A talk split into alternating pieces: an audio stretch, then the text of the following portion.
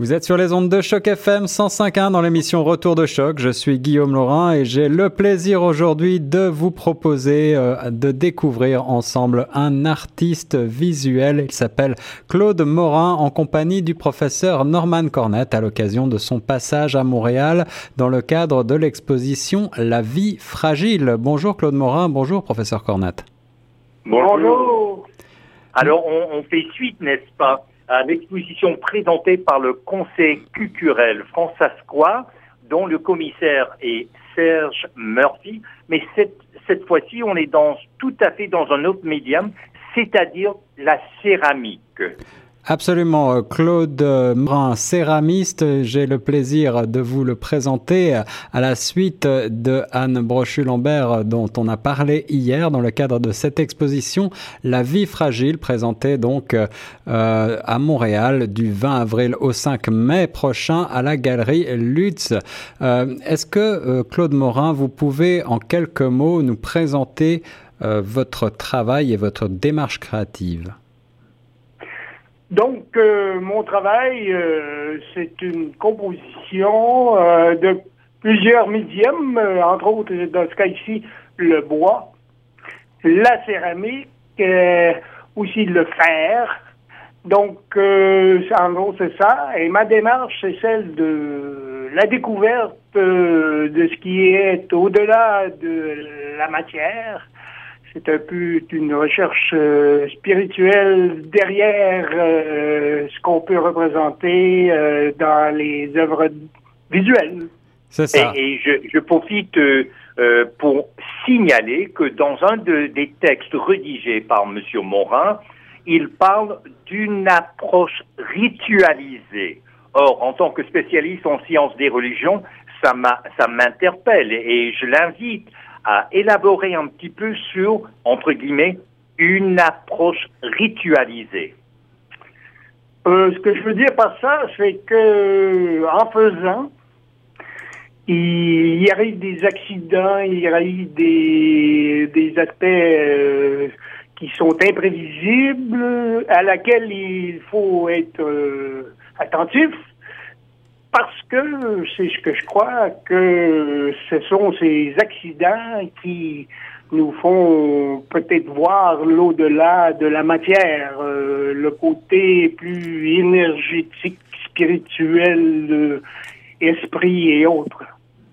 Et, ça, c'est d'autant plus intéressant, euh, Monsieur Laurent, et je le signale à l'auditoire de Choc FM, qu'en fait, Monsieur Claude Morin est scientifique de formation il est enseignant des sciences euh, euh, au niveau secondaire.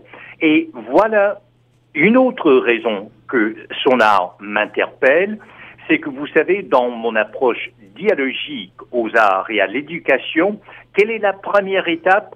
C'est l'étape empirique, celle des faits, des données, des observations. Parce que quel est le dénominateur commun entre les arts et les sciences, c'est justement l'observation. Alors ça m'intrigue qu'il crée en quelque sorte une synthèse entre les sciences et les arts, et ça dans un cadre spirituel.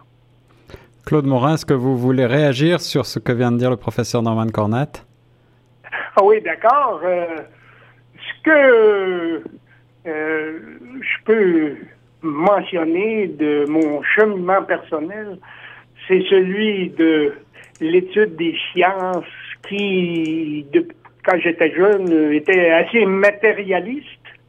Et depuis, euh, par exemple, je suis maintenant les, les, nouvelles recherches en physique quantique qui, elle, dit euh, que l'on vit dans un grand univers d'énergie et que la matière, c'est seulement euh, une émergence de cette énergie-là. Moi, j'attribue ça à une grande conscience euh, et ultimement, ultimement au Créateur qui est tout et comprend tout. Alors donc une présence, euh, une présence euh, euh, supérieure divine peut-être euh, d'après d'après vous. En tout cas, lorsque l'on voit vos, vos œuvres, certaines de vos œuvres que j'ai eu le plaisir de découvrir, puisque vous m'avez envoyé des illustrations, il s'agit bien sûr pour essayer de décrire cela aux auditeurs de, de, de tableaux en trois dimensions en quelque sorte. Je prends par exemple cette œuvre intitulée Les tempêtes du changement. Vous de bois, il s'agit d'une forme d'étagère sur lesquelles on retrouve un certain nombre d'objets de la vie de tous les jours, extrêmement euh, bien représentés, avec euh, beaucoup de réalisme et en même temps euh, une, une, une, approche fragmentée, une répétition qui fait penser à certains artistes peut-être pop, pop art, et également cette présence d'un oiseau qui surplombe le tout. Euh, est-ce que vous pouvez, sans euh, vouloir bien sûr euh, dévoiler tout le, sens que vous mettez dans cette œuvre, est-ce que vous pouvez nous expliquer un petit peu quel message vous voulez faire passer dans une œuvre telle que Les tempêtes du changement? Oui, par rapport à ce que je peux dévoiler, j'ai aucun souci à dévoiler tout. Euh, maintenant, parce que ça, ça provient d'une espèce d'inconscience. Euh, L'oiseau, entre autres, fait partie euh, centrale de l'œuvre. L'oiseau provient de toute cette idée de qu'est-ce qu'il y a derrière euh, toute bête, euh, et cette bête-là peut dire ma bête protectrice, mm-hmm. si on peut dire, qui, qui m'apporte euh, des inspirations de cette réalité qui est derrière tout. Donc, euh, c'est là la raison d'être de l'oiseau. Ensuite, j'explique un peu euh, toute l'idée du flux, du flux des changements, des, euh, de tous les cycles à l'intérieur de la nature. Et j'ai j'ai démontré ça par de la vaisselle défoncée, cassée, oui. imprimée, donc, euh, et là, vous voyez, comme il y a deux euh, objets qui ressemblent aux pierres, et là, la pierre euh, chez les Autochtones euh, leur parle, donc à ce moment-là, il y a tout un côté encore caché, euh, éphémère de l'existence de la pierre qui se dit vivante chez les Autochtones. Je suis, je suis très rattaché aux Autochtones, moi. Alors justement, puisque, euh, puisque vous en parlez, Claude Morin, euh, quelle est cette perspective autochtone qui vous est chère? Expliquez-nous qu'est-ce qui vous relie exactement euh, à, à, ce monde-là. Donc c'est tout, c'est tout cet aspect des énergies, euh, si on peut dire, et on peut appeler ça des esprits derrière tout ce qui existe, qui existe depuis la création. Euh, selon les cris, euh, il y a eu au moment de la création toute cette interpellation euh, des esprits, des énergies à l'intérieur de la matière. Et c'est ce que j'exploite aussi dans certaines autres œuvres.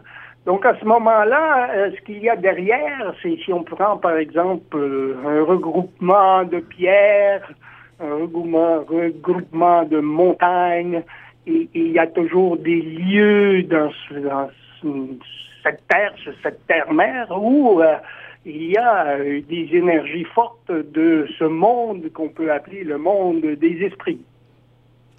Et je crois qu'il importe, et d'ailleurs c'est la, question que je me suis posée, comment se fait-il qu'un individu de formation scientifique dont le fondement même euh, de sa démarche, ce sont les sciences, Comment se fait-il qu'il s'est lancé dans les arts et encore plus loin dans la spiritualité des Premières Nations? Eh bien, quand, on parle avec M. Morin, on se rend compte qu'il est en dialogue avec les matières et qu'il attribue un grand rôle aux propriétés de chaque matière. Et je me suis rendu compte, en tant que scientifique, un pédagogue qui a enseigné les sciences, c'est que pour J'estime que pour Claude Morin, la nature est le plus grand des artistes. Est-ce que vous partagez cette opinion? Oui. Je suis complètement d'accord. Euh, et, la céramique vient toucher beaucoup euh, la pensée asiatique aussi, euh, surtout pour moi au Japon. Et là, eux sont très rattachés à tous les aspects nature reflétés dans la céramique. Si vous connaissez un peu la cérémonie du thé, donc ça reflète tout ça. Alors Claude Morin, vous, évoquiez le Japon justement. Je crois que vous avez fait un voyage euh, dans ce pays. Qu'est-ce que vous en avez ramené euh, en termes euh, techniques de céramique et, également en termes de spiritualité? Donc, je suis allé seulement pour deux semaines. J'y retourne prochainement. donc, à ce moment-là, ça m'a ça m'a surpris beaucoup de tous les aspects culturels. Euh, dont à ce moment-là j'ai rencontré des potiers euh, pour converser avec eux, à savoir euh, comment ça fonctionne, toute cette histoire de céramique, mais surtout la céramique à l'intérieur de la cérémonie du thé. Hmm.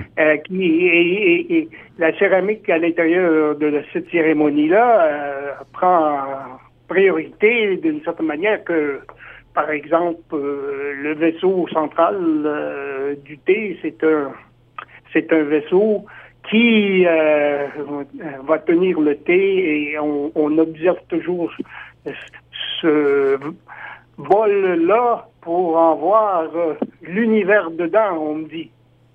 Et, je crois qu'il faut signaler euh, encore une fois pourquoi l'art de Claude Morin m'attire. Pourquoi est-ce que l'artiste m'attire? J'estime qu'il est, lui, un énigme. C'est une énigme qu'il soit scientifique et artiste et qu'il qu'il épouse la spiritualité des Premières Nations. Mais cette énigme, euh, eh bien, c'est la clé de voûte de son art. Et, j'invite euh, l'auditoire de Choc FM de regarder sur le site de Claude Morin, de regarder non seulement l'œuvre qu'on a mentionné les tempêtes du changement, mais également les vents du temps. Et pourquoi je dis que c'est énigmatique? Eh bien, il s'agit à prime abord, on a l'impression qu'il s'agit des objets utilitaires, c'est-à-dire euh, tasses, euh, soucoupes, théières, tout semble fonctionnel. Mais au fur et à mesure qu'on approche de ces objets, on se rend compte que ces objets sont trouillés, qui a des fissures, qui a des craques. Donc ces objets ne sont nullement utilitaires. Et c'est ça l'énigme. Au fond de l'œuvre de Claude Morin, il y a ce que moi j'appelle une tension dynamique entre l'utile et l'esthétique, de sorte que l'objet quotidien devient œuvre d'art esthétisée. Oh, merci beaucoup de ça.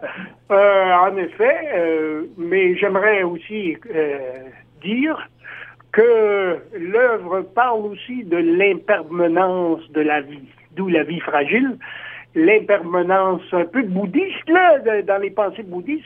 Il ne faut pas s'attendre que les choses vont demeurer pareilles. Oui, et quand je parle de tension dynamique, je cite justement euh, une phrase euh, dans, dans, un texte de Claude Morin. Des formes organiques en voie de croissance et de dégénérescence. Et, donc on voit tout, tout chez lui est euh, équivoque, ambigu. Et c'est justement dans cette ambiguïté, dans cet interstice entre l'utilité et l'esthétique où réside le génie de l'œuvre de Claude Morin. Ah, merci beaucoup. Claude Morin, vous, que je recherche toujours. Vous, exposez en ce moment, Claude Morin, donc euh, à Montréal, euh, à la Galerie Lutz, euh, dans le cadre de cette exposition intitulée La vie fragile. La céramique est, un art à la fois sensuel et également qui donne des artefacts particulièrement fragiles. Est-ce que vous pouvez en quelques mots nous expliquer comment vous vous intercalez entre vos confrères dans le cadre de cette exposition? Ben là, euh, vous avez fait allusion à, la nature et tous les autres semblent retoucher les aspects de la nature et d'en faire euh, l'étude. Entre autres, euh, il y a une dame qui mettent des plantes dans des vases et les photographies. Il y a d'autres qui peignent, qui font des peintures. Il y en a d'autres qui en font de la nature des, des images en utilisant des nouvelles technologies. Donc, c'est comme ça que ça se retouche. Et, je crois qu'il y a un autre premier principe dans la création de Claude Morin que je tiens à souligner euh, lors de cette entrevue, Monsieur Laurent, c'est que euh, il parle, il, dit que l'image est ici liée à la mémoire. Et ailleurs, il écrit mes mémoires anciennes.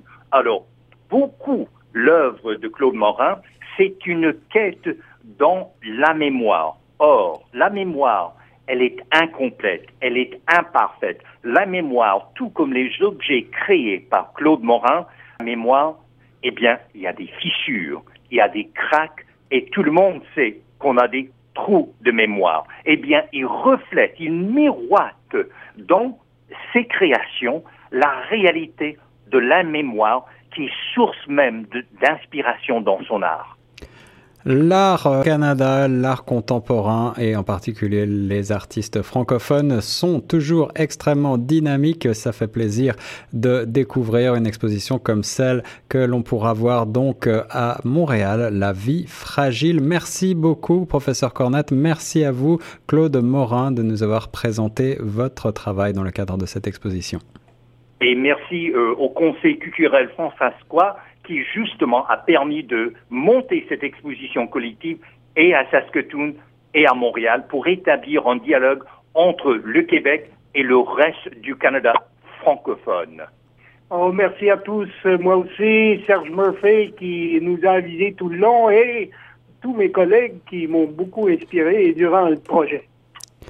Merci à vous et nous reste sur Choc FM 105.1.